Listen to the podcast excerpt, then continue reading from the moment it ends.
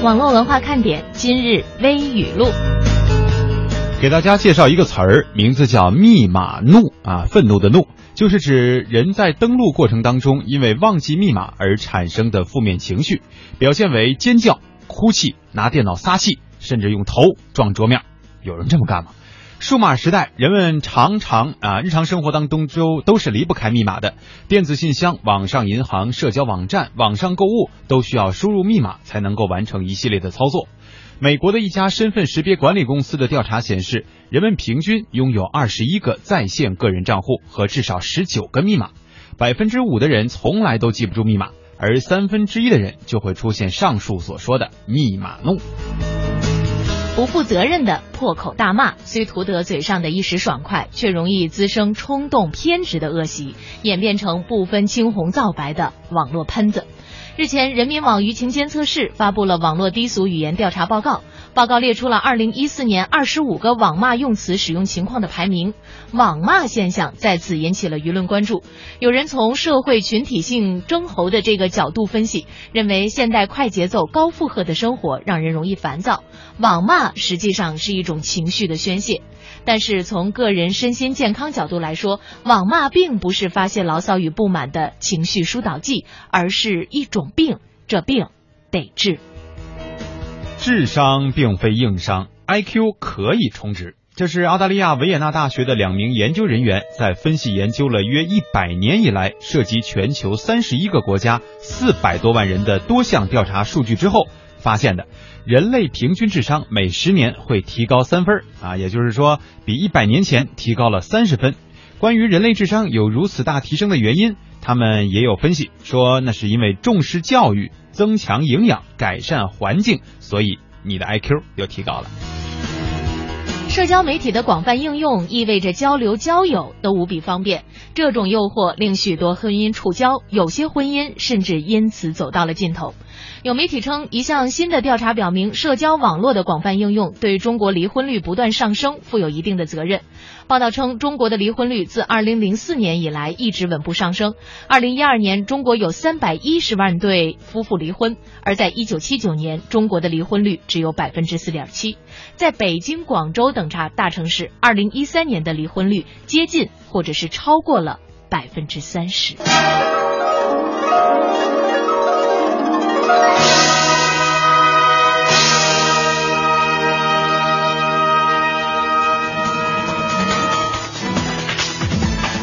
欢迎大家在星期四的下午收听来自于中央人民广播电台华夏之声的网络文化看点。下午好，我是文艳。大家好，我是蒙蒂。我觉得有很多人可能跟我刚才一瞬间的想法是一样的。嗯，怎么才星期四啊？那今天不是准周末吗？这盼的好辛苦啊！呃，如果要是有了这样的盼头的话，你就会觉得日子呀不是那么难熬。记得上学的时候，总觉得时间过得慢，是吧？嗯。呃，于是呢，当时一位叔叔呀就跟我说：“说你每天默念这样的一句咒语，你就会发现时间过得快。”哟，这咒语就是过了星期三，又过了半边天呢。所以我每次都无比盼着星期三的到来。哦，这么说起来还是比较有有有讲头的哈。呃，估计还有一些朋友在盼说，这个小长假也不算小长假了，这个端午节的假期什么时候来哈？下周不就是吗？对，但是也也请大家别忘了啊，在这个端午节假期的进行当中呢，还有一个传也不算传统的节日，但它也是个节日，嗯，别忘了自己的爸爸啊啊，父亲节，对，是在星期日，应该是父亲节啊，嗯，反正都是，呃，不管是我们纪念的人物是吧，嗯，还是我们应该记住的人物。都是男性，哎，对对对对，还真的都是跟男性有关，所以我们期盼着下周末的到来吧。下周末的到来，你是不是依然得坚守在工作岗位上？因为你一没当父亲，是吧？嗯。二不打算去划龙舟。对，三不吃粽子，所以这两周啊，一反正星期六我都在啊。实际上，很多的时候，我觉得我们应该把。对于传统节日的这种纪念呀，呃，不仅仅停留在对于传统节令食品的这种享受上，嗯哼，呃，更多的时候呢，我们应该对于文化内涵还有这种传承精神的一种学习、解读和继承。对比方说端午节是吧？呃，对于屈原精神，我们是不是足够了解？对于屈原曾经写过的那些诗篇，嗯，我们是不是足够熟悉？啊，对于端午当中的种种习俗，咱们是不是也能够结合现代社会有一些新的变化？比方说前一阵我去扬州，然后呢，我在当地的一个老字号当中就买了这个香包。嗯，呃，这不是端午节快到了吗？我也准备来一点习俗，比方说，呃，带上五彩绳啊，啊，啊，这个佩戴上香包啊，啊，家的门口放点艾草啊。嗯雄黄酒倒没太打算喝，因为我酒量不太好。可以，反正我觉得至少前几方面做到了，就已经够传统、够传承文化的这个意意蕴了哈。哎，难道你没有觉得我每天一进办公室，办公室就异香满室吗？是你吗？难道是你吗？是金阳吗？这个那它是花香。对，要说很多朋友觉得，哎呀，我们其实天天都在赛赛什么呢？和时间赛跑，和生活赛跑，对吧？所以赛龙舟这个我估计可以免了，因为基本上我们每天都在路上跟别人在进行着比赛呀。没有啊，谢主播就打算去参加龙舟比赛啊，天呀，他到底都要干什么？就是一切跟力量与竞技有关的活动，他都非常乐于参加。哎呀，他什么时候辞职啊？来说一说赛龙舟。对，来说一说我们今天的这个互动话题吧啊，今天呢，我们要一起来重点的关注一下高考当中的一篇作文。呃，其实每年的高考作文题呢，都可能会成为我们。这个在这一段时间过去之后的一个段子哈，嗯或者是一些说辞，呃，包括今年也有很多的作文题目，让大家就产生了一种奇思妙想。但是今天呢，我们想说的是一个相对来说比较严肃的话题，因为这一个作文题目还真的是触动了很多人。哎，在今年高考期间呢，有一封写给高考命题老师的信呢，意外的在网络当中蹿红了。这位自称来自陕西阎良的农村学生自曝家世，痛诉自己在看到材料之后不知道如何提笔写信。原来今年陕西高考试题采用了新课标全国卷一，作文题目的大意呢是女大学生举报在高速路上违反交规的父亲。引发了争议，考生可给女儿、父亲或者是其他相关方写一封信。嗯，那么这位同学他在网上爆出的这个信里到底是怎么写的呢？他说：“尊敬的老师，高速公路对我而言也只是电视上、报纸上和书本上的事。我走过的路只有乡间小道，最好的路呢也只是镇里的马路。第一次听到高速公路这个词语之后，我曾经幻想过有一天我能够带着父亲一起走在那样的路上，宽阔平坦。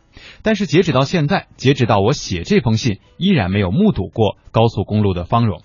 父亲，一个一辈子只和土地打交道的质朴农民，他怎么会有车呢？啊，他也有车，但是那是爷爷手里就有的那种老式架子车。这封信在网上蹿红了之后呢，也的确是引发了很多网友的一个关注。实际上，我觉得可能在这里看到这封信的时候，大家第一时间联想到的会是城乡之间的这个差别，是吧？嗯那么这种差别是有这么大吗？是不是说这种差别就没有办法去弥合呢？我们也来听一听大家的意见，也欢迎大家通过微博和微信与蒙蒂文燕进行交流。啊，一到下午就犯困，你说这可怎么办呢？呀呀呀呀呀呀呀呀呀！好吧，听网络文化看点呢，谈笑中了解网络文化，斗嘴中感受美妙生活。哎，你看这条互动，如果你想在我们的节目中让其他人听到你的恶搞娱乐精神和销魂无敌回复，快快写下你的答案，并艾特腾讯微博有认证的华夏之声中横岗网络文化看点哟。欢迎小伙伴们添加公众微信，我们一起来调侃。华夏之声网络文化看点，看我哦，看我哦。有人说，真的能在节目里听到我的互动吗？当然，关注微信，坐等回复，哦哈哟。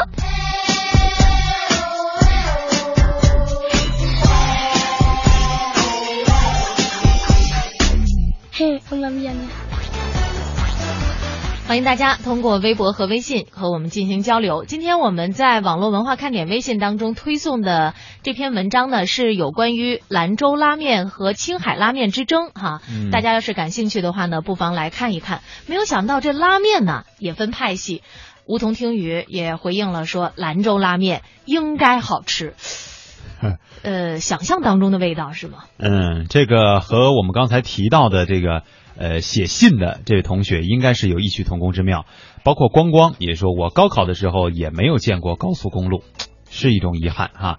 嗯呃，今天我们聊的这个话题呢，源自于网上的一封信，高考当中的一篇作文，引发了一些小小的争议。有一位同学可能来自于农村山区，他表示自己从来没有见识过高速公路，不知道这个作文题到底该怎么写，这也引发了多方的一个争论。有人会觉得说，哎。这个题目本身并非是要你关注就是高速公路上的事情嘛，而是应该关注情与法，对吧？嗯有人就说呢，哎呀，这个题目设置的没有考虑到这个城乡之间的差距问题啊。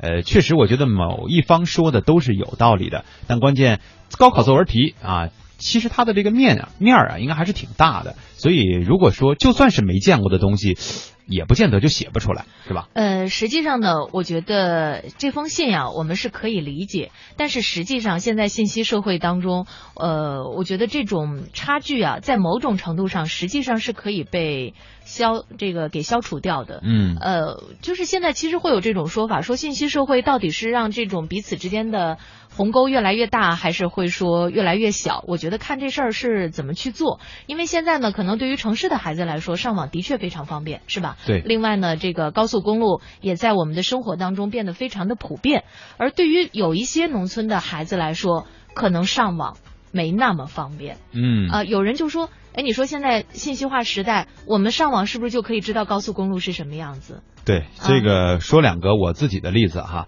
第一个呢是去年去湖南出差的时候，呃，在怀化这个地方，呃，它这里呢已经通了这个高速公路，而且是可能直接能开到长沙省会城市的。所以在这个沿途当中啊，我们从机场到城区的这个过程当中，也是走的高速。烟雨蒙蒙当中啊，也看到了山里面有很多那种湘西的那种老式的建筑，嗯呃，也有人在地里在耕作哈。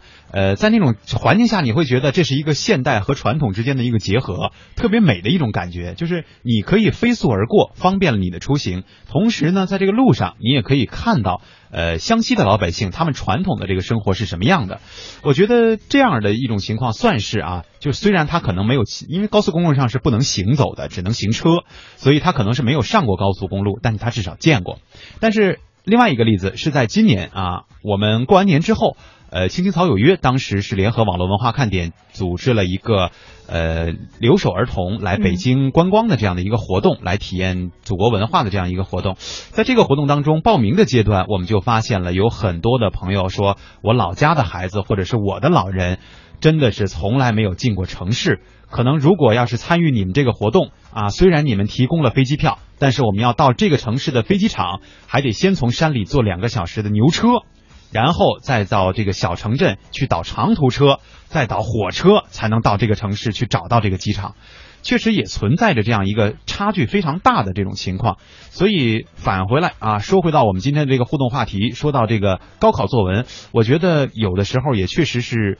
通过这些题，要考察到这个整个社会的现状，也许不光是给我们学生出了一道考题，也给相应的部门出了一道考题啊。嗯，你刚才说的这个是你的两种体验哈。嗯实际上呢，我在小时候因为父母啊工作比较忙，然后把我送到姥姥家，是待了大概有半年的时间。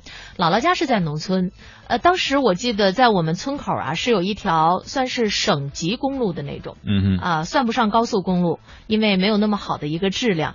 嗯，我在我小的时候，就是每一次要过一辆汽车，小孩们都会去看，哎呀，是，呃，因为很少见，嗯而且我还记得我曾经走过很远，大概我在七八岁的时候走过很远去看铁路长什么样子。嗯，可能对于现在的孩子来说，都会觉得特别的习以为常。但有的时候，这种差距啊，我们的确要正视。正视了之后，我们应该采取一些措施。刚才呢，是我们两个人的一些感受，我们来看看大家的这个想法哈。好，呃，流年流年消逝梦相思，他说我从小是在农村长大的，记得每次下雨都没有办法去上学，要么是路太滑了，要么就是洪水，现在还是一样，路还是那个乡间小路，一点没有改变。自从出来广东工作，才知道我们那边有多么落后，希望能够早点改变。呃，我看过这个咱们中国的一个宣传片啊，嗯它实际上呢是把中国所有的情况都展现给了我们世人。呃，我们会有那种很很发达的那种农村啊，嗯我们知道有一些农村的情况的确非常好，包括做电商是吧？对，嗯但是呢，也的确有一些农村现在还比较的落后，可能相对来说地理位置比较偏僻。嗯但是我想，我们在印象当中的那个田园牧歌式的农村，是不是说如果有了这种高速路就没有了？对，这也是一个很大的问题。呃，反而现在有很多的城市人哈，为了躲避这种繁忙的状态，躲避城市带来的这种巨大的压力，返璞归真，回到了农村，可能去包一块地来自己种地，自己过这种乡间的生活，呃，也算是一种体验啊。嗯，天天睡懒觉说，个人认为呢，作文题材是好的，只是感觉出题人可能真的没有考虑到农村孩子的现状，没有贴近农村学生的生活，一味的追逐社会热点。本来呢，农村学生可能就不太占优势，对于农村孩子来说，这个题确实可能有点难了。当然呢，看完这篇作文，感觉这个同学呃也有点懈怠的心理，有点剑走偏锋的意思。他可以完全换个思路，从别的方面入题嘛。辛辛十辛辛苦苦十多载，也没必要分跟非跟这个事实过意不去。这个我觉得其实这个思路也是对的。呃，尤其是在这种人生大考当中，我们可以变通一下自己啊。呃，有的时候你在遇到一些难解的题的时候，我觉得我们不妨从自己现有的经验出发，嗯，呃，去做出这样的一些合理的举动。因为当年呀，我们那年的高考作文题是：假如人的思维，呃，假如人的记忆可以移植，嗯哼，这要我写那什么的话，我就说，怎么可能会移植？这这我从来没见过，是不是？死都不相信是吧？啊，然后要是这样的话，那那肯定结局就不会太妙了，是吧？嗯。所以有的时候，我觉得我们应该是换另外的一种角度来看这个问题。而且本身刚才蒙蒂也说，这也是一个情与法的这么一件事儿，是吧？它发生在哪里并不重要。当然了，可能通过这样的一件事儿，也的确让我们在正视农村跟城市之间现有的差别到底有多大。是吧？呃，我觉得，而且农村和农村不一样。我去年的时候到我叔叔家，嗯，呃，我觉得那个农村和城市没有太大的不一样。就是首先来说，电话很畅通，电也呃都到家了啊，每家用的是自来水。另外呢，这个家里面的电器都很好，每家盖了大房子，呃，甚至条件比较好的盖了四层的别墅啊，面前有一大口鱼塘，是吧？这就是网上流传的堂主啊。嗯，然后家里面吃的这些东西跟城市也是没有任何差别的。呃，我觉得这种在这样的农村可能想象不到那种呃那种很差异很大的，但是不是在其他的地方又会不一样？对，刚刚我也看到，现在有点找不着了哈。有一位朋友说说我们农村原来就是这样，呃，从城市从这个农村当中走向城市，现在在城市当中打工，才真正感受到了我们这两边的巨大差距。另外呢，闹钟你别闹，也是说农村真的好多地方都没有见过高速公路。呃，当然你后边举这个例子不太现实了哈。他说就像南方没见过下雪一样，这个据据我们所知啊，这也这个确实发生过在前两年啊。呃，熊和乞丐也和我刚才的那种体验比较像。他说，他说我觉得现在农村和城市实际上没有信上写的那么大的差距。嗯，我觉得大家可能考虑到的这个所谓农村的概念，都是城乡结合的这个地带。觉得可能除了这个大高楼啊，然后接下来就可能有点地啊，有一排房子啊什么这种，可能这个地的旁边也会穿过高速公路或者穿过铁道，呃，觉得基本上都是贯通的。但是有没有考虑过有一些大山里啊，这种地方是真的什么都不通，只能用像自行车呀、牛车呀，或者刚才我们说的那种老式架子车，能够把大家给运运出来啊。呃，我觉得呢，今天的这样的一个题目啊，一方面呢是让我们来讨论，另外一个方面呢，我倒是觉得可以引起我们的反思。嗯，实际上，当我们在广东。在香港、澳门工作，我们有了更多在大城市当中的这个体验之后呢，会有一些朋友选择回到自己的家乡。那我希望大家自带回去的，那就一定是很好的这种理念，而不要把城市当中的一些不太好的习惯给带回去，对吧？对，呃，然后呢，能够让家乡在这个信息不断发展的社会当中，也能够跟上时代的一个进步。嗯，呃，我觉得这个可能就达到了我们比较圆满的一种状态。是，刚才在这个。燕儿姐分享完之后啊，我也搜了一下当年我考试的这个高考语文题。这还用搜一下？没记住是吗？你你你你绝对记不住的。你看啊，当年我考试的时候，这个高考作文题是这么描述的：细雨湿衣看不见，闲花落地听无声。这是唐诗当中的名句。有人说呢，这是春天的美好品格；有人说这是一种恬淡的人生境界；有人说这是叹息细雨闲花不为人知的寂寞处境；有人说看不见听无声，并不等于无所作为。还有人说这里的情绪已经不适合当今的世界，请你根据这两句诗的体会展开联想写文章。这是啥？是是是，记不住，是记不住。这是啥？到底就是没真的是没有一个任何的指向性，你什么都可以写的感觉，但是好像又有一些限制在里面啊。呃，所以我觉得高考作文题对于考生们来说是一个。考验，而对于我们的出题者来说，也是一种考验。其实今年不只是这道题，还有很多的题，比方说像天津的那个试卷，不是叫范儿吗？然后网友们调侃是不是李晨出的题哈？呃，另外呢，山东的考题是，呃，前面那个蔬菜忘了，后边好像是叫肉肉夹豆还是叫肉丝夹？嗯啊，然后大家说。没没见过这个啊，等等这样的一些内容，我觉得倒是会在网上啊持续的被发酵和讨论很长的一段时间。流年消逝梦相思给我们发了一张图，说看这就是我从小长大的地方，连水泥路都没有。但是我想说的是，现在很多城里人呀就想找这样的地方，是吧？对啊，休休闲。度假隔绝与外界的一切手机联系，就能够寻找到一份纯净的这种心境啊。嗯，但是也有一种说法说，现代人啊就爱臆想或者是遐想，再引申点呢就叫瞎想，对吧？这个因为你觉得这个人家那图特好看啊，他们生活这个环境就特别是你想需要的，没有人打扰啊，自给自足，对吧？然后什么东西还都挺方便的，空气环境啊什么的都非常好。可是真正去了去到那个地方。可能都不用特别长，一个星期的时间，也许你又开始想念城市当中的这种便利了。所以在哲学的问题当中，我们曾经学过，说任何事物它都是有两面性，它都是矛盾的，可能在这里就体现了。很多可能从来没有进过城市的朋友们，是是希望说以后终有一天啊，我要这个，因为他们会有一种说法说，我要进到城里去打拼自己的一番事业，从而能够达到光宗耀祖的这样的一个目的。而很多城市人呢，城市的孩子又会觉得，哎呀，我们从小就生活在这种水泥钢筋之下，呃，我已经厌倦了这种。快速的高高压的这种态势，我希望能够哎什么都没有人管我，也没有人能够给我一些压力，我什么都可以听从自己的这个想法，这样一个环境。但是真正到了这种互换的时候，也许问题还会出现。所以说，习惯是一种挺可怕的力量，是吧？当你在某一种环境生存的时间太久了之后，你就会被它潜移默化的给物化了。对，你就会觉得那是你的一种生活模式，没有办法可以替代。实际上，身边有很多从事于互联网的这个，不管叫码农也好，哈，嗯，还是什么做市场的、做营销的也罢。呃，都反映在城市当中，车多啊，这个空气不好，一一休假就关手机，然后找一没人地儿去待着去。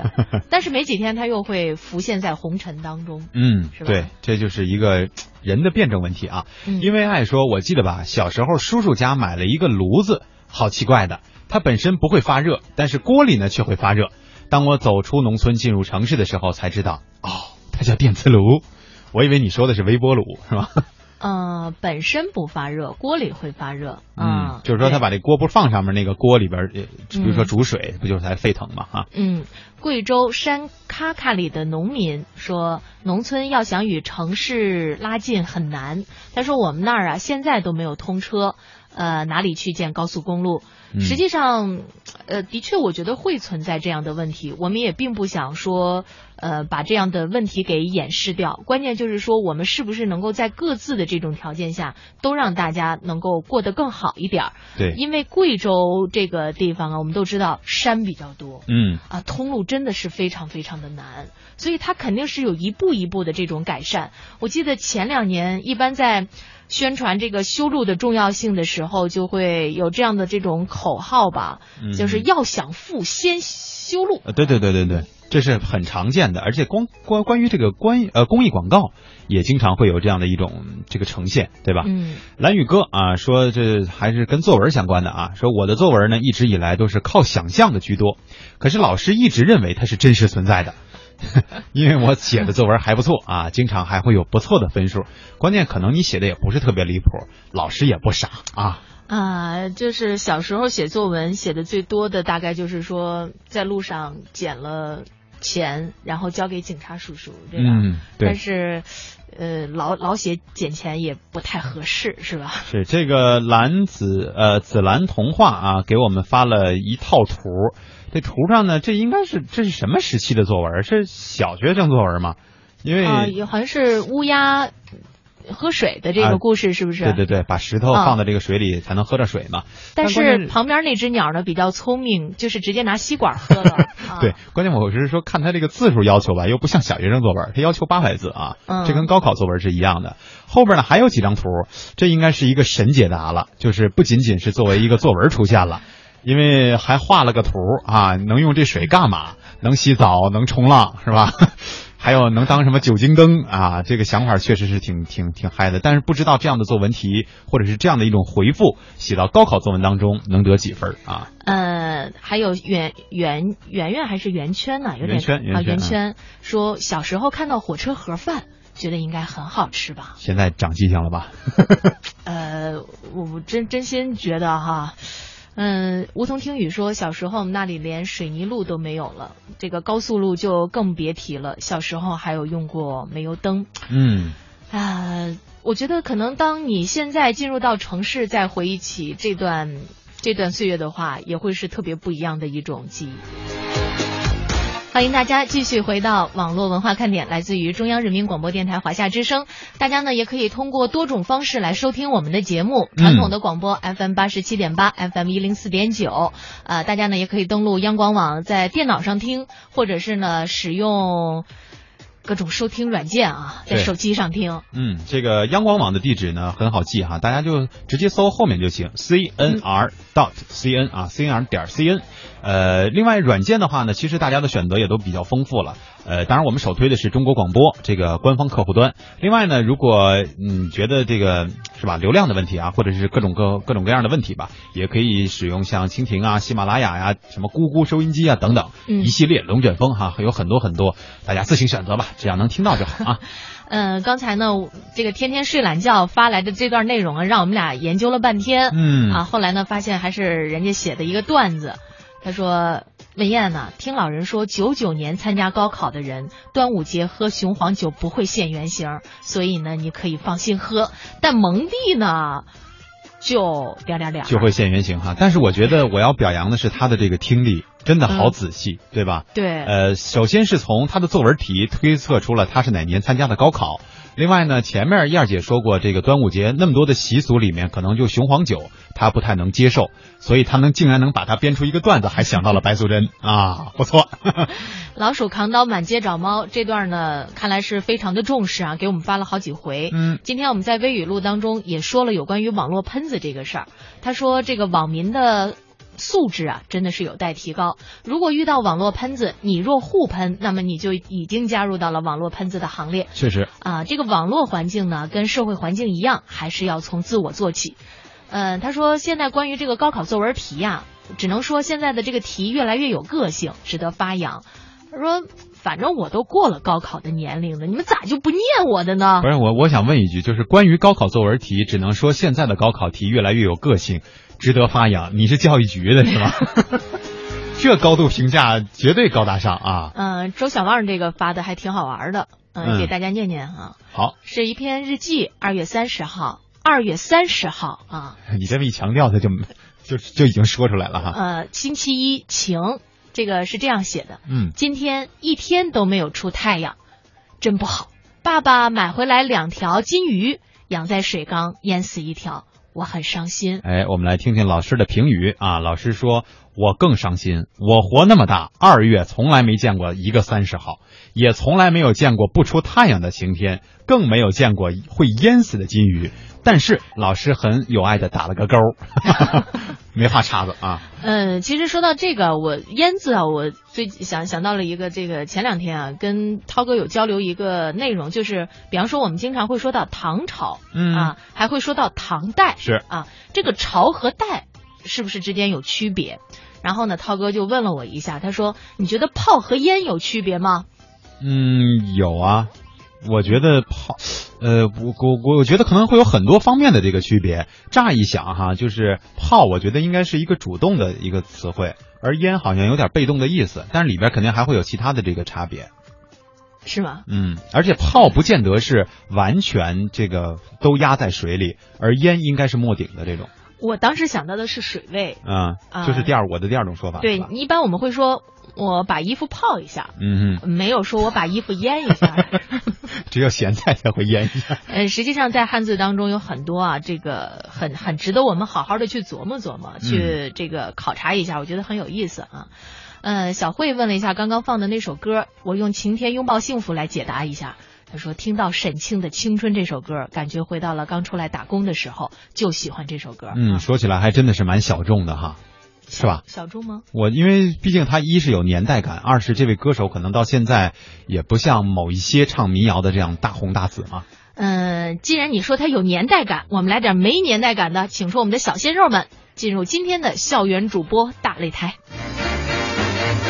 第二届中央人民广播电台华夏之声校园主播大赛，校园主播大校园主播大擂台又和大家见面了。另外呢，我们再提示一下我们各位听节目的朋友，就是呃，我们呢设置了一个竞猜大奖哈，嗯各位呢可以听听看，你觉得谁的？表现最有这个冠军相啊，最后能够拿到冠军。现在已经有很多朋友就说，哎，我觉得那谁谁谁，你刚听了俩，我们后边还有很多。对，来，今天开始介绍我们的第三位选手啊，刚刚第三位，来自于浙江传媒学院播音主持艺术学院播音系的，叫吴生燕啊，是一位男孩。呃，他的这个作品呢，挺文艺的哈。他的描述，他说，结束了一天工作和学习的他们，想在晚饭之后和家人朋友或者一个人来一场电影。路途当中打开电影资讯，了解各种资讯之后，满怀期待的走进电影院。那接下来我们就来听听他给我们描述了怎样的一个故事。各位听众，大家好，今天是五月三十号，星期六，欢迎收听今天的电影资讯，我是大雁。一年一度的毕业季让各个校园都弥漫着离别的气息。话说，在不少青春剧中，毕业季分手成为必不可少的桥段，像《致青春》《同桌的你》都难逃毕业分手的厄运。但此番在由何炅执导的电影《栀子花开》中，李易峰和张慧雯这对校园 CP 却打破了这个魔咒，在毕业之际深情对视，甜蜜自拍，羡煞旁人呐。青春电影《栀子花开》近日发布了毕业季特辑和一组毕业剧照。李易峰、张慧雯率一众小鲜肉身着学士服，搞怪演绎毕业照。此外，在特辑中呢，导演何炅和演员们分享了毕业感悟，一众演员纷纷袒露出对大学校园的不舍之情。我比较遗憾的是，我的大学其实我在大学的时间不多，所以有一种依依不舍的感觉。在读大学的时候，这一切都是特别特别长，非常非常最近忙于奔跑的邓超亮相某时尚活动的红毯，同行的还有刘雯、章子怡等大腕明星。话说邓超执导的新片《恶棍天使》作为其大师系列的第二部，改编自于百年担任编剧的同名话剧，目前该片已正式开拍。呃，其实已经有一些拍了。对对对，这是以一种非常多元化和神秘的拍摄方式。《恶棍天使》讲述了高智商低情商的代表人物查小刀和心理暴躁的失眠症患者莫非里之间不打不相识的欢喜冤家故事。从故事情节来看，与《分手大师》中茫茫人海一人渣没人会和光盘贩子一枝花叶小春的角色设置非常类似。鉴于《分手大师》上映后引起的争议，《恶棍天使》成品如何还是一个很大的未知，让我们一起期待吧。那也让我们期待吴生燕可以取得好成绩。嗯接下来的这位选手呢，叫做曹炳奎，他是四川大学锦城学院播音与艺术专业，呃一三级的一位男生生啊呃，这这四位都是男生啊。他呢，今天也给我们带来了一个节目啊，我们看看他的这个节目又会带给大家什么样的感受。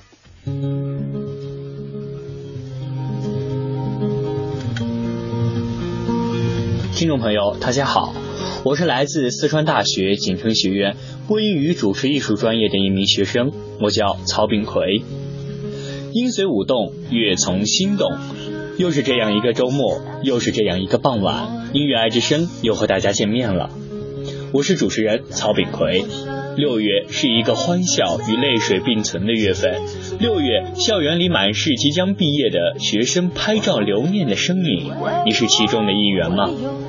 本期的节目将带大家走进毕业生的世界，在一首首毕业歌曲中去体味那些属于毕业生的酸甜苦辣。毕业就像一个大大的句号，在大学校园里生活了四年的学长学姐们，从此告别了一段纯真的青春，一段年少轻狂的岁月，一个充满幻想的时代。毕业前的那些日子，时间过得好像流沙，看起来漫长，却无时无刻不在逝去。想挽留，一伸手，有限的时光却在指尖悄然溜走。毕业答辩，散伙席宴，举手话别，各奔东西，一切似乎都预想得到，一切又走得太过无奈。夏天是一个毕业的时节，银杏还是清脆的绿色，而心疼已渐渐弥漫开去。那年夏天是最后一堂课，是和老师的告别。那年夏天考完最后一场试，是和学业的告别。那年夏天通过论文答辩，是和学生生涯的告别。那年夏天知道一个个朋友离去的日期，开始一场场告别，告别朋友，告别同窗，告别四年已经习惯的许多生活。那年以后，你是否还会想起那年夏天的一切？欢笑、泪水、离别、不舍。许飞的那年夏天，我们一起回忆。虽然我们的这些参赛选手啊，声音还听起来比较的生涩，是吧？嗯，呃，青涩应该叫。但是呢，我觉得他们的这种对于广播主持的这种热爱啊，还是可以看得非常的清楚的。我们也希望他们呢都能够取得自己的好成绩，因为也都把自己的想法在节目当中表现出来了。是我们今天介绍的两位同学啊，一位是来自于四川大学锦城学院的曹炳奎，呃，还有一位呢是浙江传媒学院的吴生燕，两位也希望大家呢能够到时候记得住他们。当然，我们也不不不推荐某一位哈，这个决定权都在你们的手里。但是别着急评啊，因为毕竟他才才这才说了四个啊，这才刚刚开始啊。呃，刚才呢，这个吴生燕呀说到了有关于走进电影院的这个事儿。现在呢，咱们不走进电影院，咱们来看看网络的这个自制剧。嗯，呃，咱们先来听一个预告片的片段吧，大家猜猜是哪部剧啊？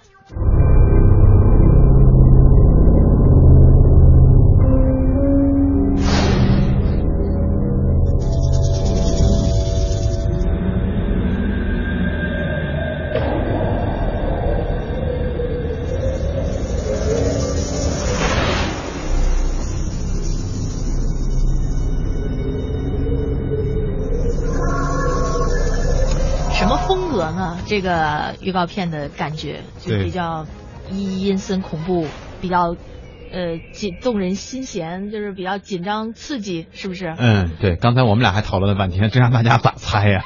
你看人周小胖说必须是《盗墓笔记》呀。你。是看见我们的稿了吗？没有没有没有，我这个没有在微信当中推送啊。熊和乞丐也有说《盗墓笔记》，因为我觉得可能不只是我们看到了他的预告片，大家都可以在网上搜来看。而且曾经看过这部小说的朋友，可能对于他的上映还真的是满怀期待啊。明天就要开始播了。嗯，这个这个剧呢，改编自网络作家南派三叔所著的盗墓题材小说。小说呢是描述了一群盗墓高手在寻宝的过程当中遇到了一系列的诡异事件。由于原著在网络上有着很高的人气，因此网络剧还真的是未播先红啊，也吸引了很高的关注度，商家投资是吧接踵而至。对，嗯，前两天呢，有那么一个凉茶品牌啊，就宣布跟爱奇艺合作，成为《盗墓笔记》的联合赞助商，而且还买断了这个网络剧的全流量贴片广告。嗯，后来呢，他又一次召开这个新闻发布会，宣布成为电影《万万没想到》的合作方。这部电影呢，是从同名的网络剧改编而来的。哎，这个凉茶品牌啊，为什么对网络剧有这么浓厚的兴趣呢？我们来听一听本台经济之声记者唐明的这样的。一个介绍，现在确实像网友剧这样商家呢，也开始围绕着这种网络内容开始进行这个营销了。那随着这个现在一线的卫视电视剧广告的价格的飙升呢，以及互动性的这种缺乏，那优质的精品网络剧呢，也存在呃一个营销红利的期。这也成为呢品牌攻城略地的一个有力武器。那也在互联网内容进行精细化的时代呢，基于大数据和互联网思维打造出来的这种网络大剧呢，呃，也将释放出前所未有这种话题的营销空间。这个剧呢是将于呃六月十号，也就是本周五在爱奇艺呢是独家播出。那从这个预告片中呢，我看到呢，这个《盗墓笔记》它在这个小说中描写的这些，比如说像呃失踪水道啊，以及这种七星鲁王宫啊这些重点的场景呢，就还原度还是非常的好的。这种包括里面那个幽暗阴冷的这种下水道啊，还有遍布的都是这种呃尸堆啊，满是这种这个尸骸的这种这个尸体的地方啊，啊以及透明的这个大家想想象那种透明的这个白玉玄关呢，其实看起来很逼真，在这个这个预告片当中。那你了解现在呢，爱奇艺呢是将模仿这个纸牌屋出品方这个 Netflix 的来的这这种模式，那采取的所谓的网络周播的形式，每周五是晚上八点更新一集，分季播出这样的剧集。那数据显示呢，在今年二零一五年最贵的版权剧的制作费大概是七千万左右，而爱奇艺这个呃《盗墓笔记》的一集制作费呢就是五百万元。那按照这样的一个计算的话呢，仅仅《盗墓笔记》一部剧呢就已经是与今年的最大投入的版权剧相当了。那也有人是是认认为啊，就是今年的包括像《鬼吹灯》的电影啊，以及《盗墓笔记》的网络剧的这个上线呢，不仅对这两个题材的改编剧制作能力呢是有考验，那其实呢也是对整个现在大家谈的很火 IP 热的一种预判。那这几年 IP 热的热度是越来越高，那高到让人觉得可能有点不可思议了。作为呃目前为止最有影响力的这种网络剧，包括像《盗墓笔记》这样的，它现在能不能成功的改编成呃网络剧，其实决定着这个行业的未来走向，以及投资人会不会对这个线上投资有更多的信心。据说这个凉茶品牌啊，要在剧中有那个就是叫什么植入式广告。嗯啊，我在想，就这植入广告做的成功不成功啊，实际上挺重要的。因为有一款那个什么玉条玉条的那个什么酒，鸡尾酒啊，那么一个广告，就是它在很多的剧里边都出现，但是就是起码我作为观众来说。嗯，不是很喜欢他这种植入。对，而且有一些植入广告确实会比较雷。你像当年我们看那个变形金刚的时候，嗯，里面有一个桥段啊，两个老外，而且都是特工啊，喝一舒化奶啊，对，一打开冰箱，家里全是舒化奶，这是特工喝这玩意儿才能练出来吗？是吧？当然了，可能我们的这个点心们对于广告啊没有那么的关心，更关心的是颜值，是吧？嗯，关心的是这个演员阵容啊，呃，确实颜值比较高，像李易峰啊，唐嫣。不过呢，关于这个问题，网络上也还是有争议的。哎，我们再来听一下唐明的介绍。这部网络剧启用了包括像唐嫣、李易峰以及杨洋，呃，这个三个现在时代很火的这个呃年轻演员来进行作为主打。那其实吸引了很多，包括像九零后的一些这个呃网友或者是一些喜喜这个粉丝们。但是呢，对于可能呃有一些呃比较年纪比较大一点，或者说不太喜欢这三个人的这个呃这个观观众来说呢，可能对于这部剧呢就会觉得，哎，这样的一个演员阵容会不会不合我的胃口啊？那对于这样的一个期待，可能我原来对这个这个书很很关注，但是可能这样的一个演员会不会有让我觉得这部剧这对这部剧呢会降低了期待？呃，其实在这方面呢，这个这种压力呢也是传导给传导给了这个演员们。那据我了解呢，就是比如说你像呃演演这个主角的吴邪的这个李易峰，他呢觉得自己呢现在是一种所谓的本色出演，呃虽然他对自己认为虽然吴邪的胆子比他自己大，但是他认为他比吴邪还要萌。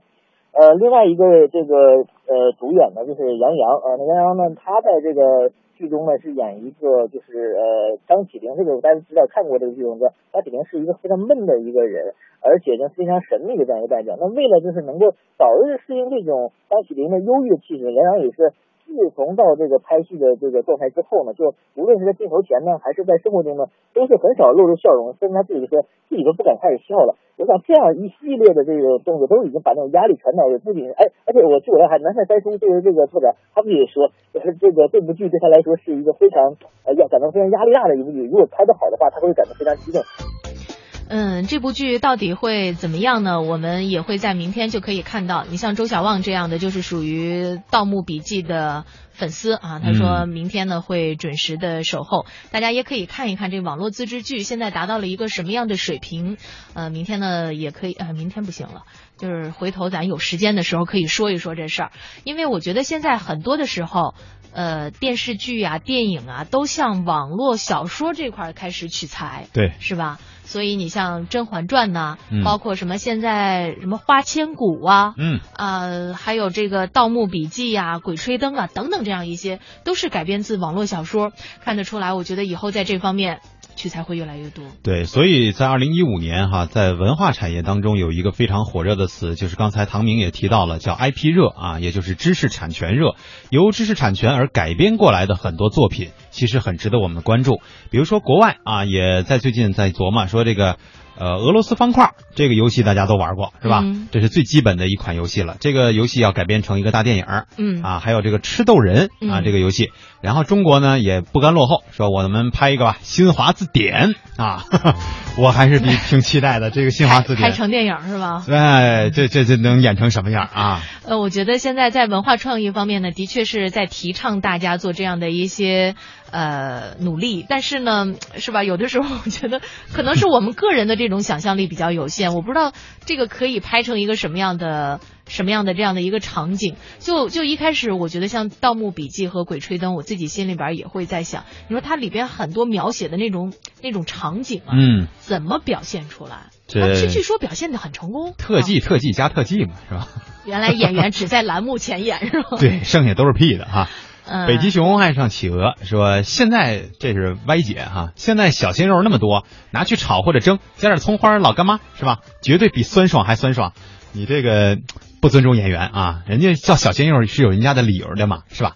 嗯，对啊，年纪轻，颜值高，是吧？嗯看了让大家就会觉得很开心。也确实是这个 IP 热带出来了很多很多的这个真的是小鲜肉，就是很多像这个网络剧也好，还是网络上的包括电视台做的一些真人秀节目当中，越来越多的会出现一些可能很多人并不熟悉的这些演员，你也不知道他在哪部剧当中可能就出现过，然后就被炒作的非常火。呃，掉头来到头来哈，一一调查发现，哎呀，他真的他只有十七八岁。而且像最近吧，好像是参加湖南台的一个真人秀节目当中的一个小鲜肉啊，呃，说只有十七岁。那么前两天他刚刚参加完高考，然后哦之这之间还在一直在录着真人秀节目，在参加参加着什么电影啊之类的拍摄。我说现在这个娱乐产业真的是，哎呀，延伸的很广哈。你觉得是延伸的很广？我觉得是不是在这个过度的消费他们的青春？对我说的比较委婉，其实。你知道那个有的时候，我觉得这些小孩们出道过早啊，可能没有办法明白在娱乐圈当中的这种起起伏伏。嗯是吧？成名太早，虽然张爱玲说出名要趁早，但是成名太早，在心态没有做好足够的建设的情况下，嗯，可能的确会会面临着很多人生当中的选择。是你就像我们是吧？成熟了，然后再成名啊。是这早就成熟了，成名再说吧。看一下大家的互动，刘星说，呃，还说这个今天我们的互动话题哈，嗯说起老家都是泪。他说，如果要是找个外地女朋友能够待一年，那都是真爱。是，这侧面反映了一下现象哈。相信未来说，我来自农村，湛江地形是以丘陵为主啊，沿海呢属于平原。我家在平原区，到现在还没见过真正的大山。九岁见过国道，十二岁见过铁路，十三岁见过机场和码头，十六岁见过高速路。刚才呢，蒙蒂说的好，这道题不仅是出给考生的，也是给一些相关部门出的。我没有上过高中，初中呢，小学的作文也不也就是乱写哈，没有什么水平。我不做评论，现在我就，但是我知道现在就是要努力赚钱，改变生活嘛，是吧？嗯，其实有这种想法也很好，是吧？起码目标比较单纯啊，嗯奋斗起来也会很有动力。害怕情商，更渴望爱。说我家离县城坐车三个小时，县城去市里还要坐两个半小时，在没到广东之前根本就不知道什么是高速公路。呃，另外呢，晴天拥抱幸福说，我的家乡啊是在大山里，但幸运的是，我们家家通水泥路。嗯，这就是比较幸福的一个现现象了哈。对小何说高速路我不喜欢，总是堵车，这个倒是个现实啊。他说嗯还是乡下的路好，空气好，风景也好。是，所以如果我们看问题的时候换一个角度，也许就会得出别样的结论。